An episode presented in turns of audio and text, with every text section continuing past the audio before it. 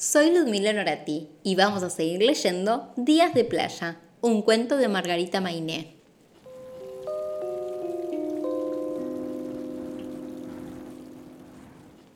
Capítulo 18. ¿La China? ¿Habrán llegado a la China? Vamos a descubrirlo. Malena y Fernán seguían cantando canciones mientras cavaban. En la oscuridad del túnel entró de pronto un rayito de luz y tuvo que pasar un ratito para que los ojos de los chicos, ya acostumbrados a la oscuridad, pudieran ver otra vez claramente.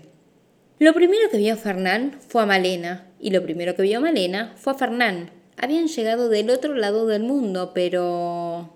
La luz era pequeña y se movía. ¿Se mueven las luces? se estarán preguntando. La mayoría de las luces no se mueven, pero esta sí, porque era la luz tenue de un bichito de luz, esos insectos pequeñitos que llevan la luz en su cuerpo y que a los niños les gusta tanto atrapar. Vamos a agarrarlo, dijo Malena, y empezó a correr detrás del bicho, gritándole a Fernán que la siguiera. Y Fer ya estaba por seguirla cuando se dio cuenta de que si se alejaban del agujero les pasaría lo mismo que otras veces. Entonces miró a su alrededor y, muy responsable, cortó unas ramas de un arbusto para tapar la entrada del pozo y poder encontrarla después. Dale, vení, gritó Malena. Y ahora sí, Fernán pudo seguirla. Después los dos se alejaron corriendo detrás de la luciérnaga.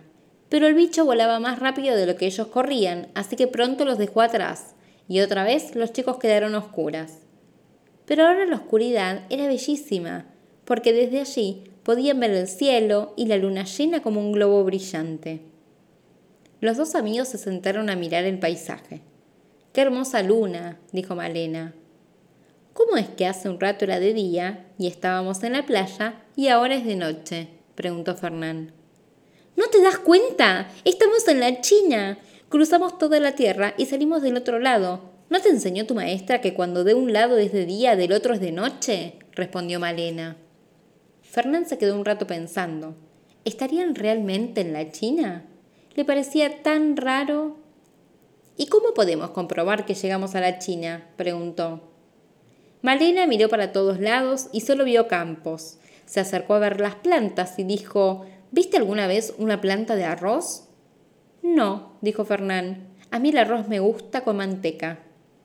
Los dos se pusieron a investigar las plantas para ver si se veían el arroz por algún lado, pero la luz de la luna no alcanzaba para distinguirlo, y ellos no sabían en qué lugar de la planta buscarlo.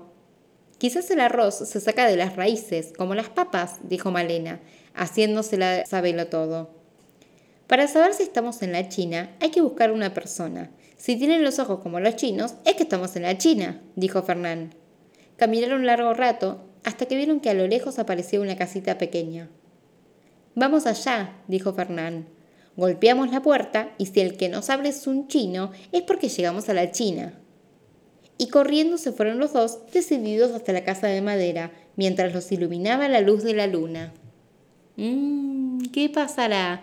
¿Estarán o no estarán en la China? Mañana lo vamos a descubrir.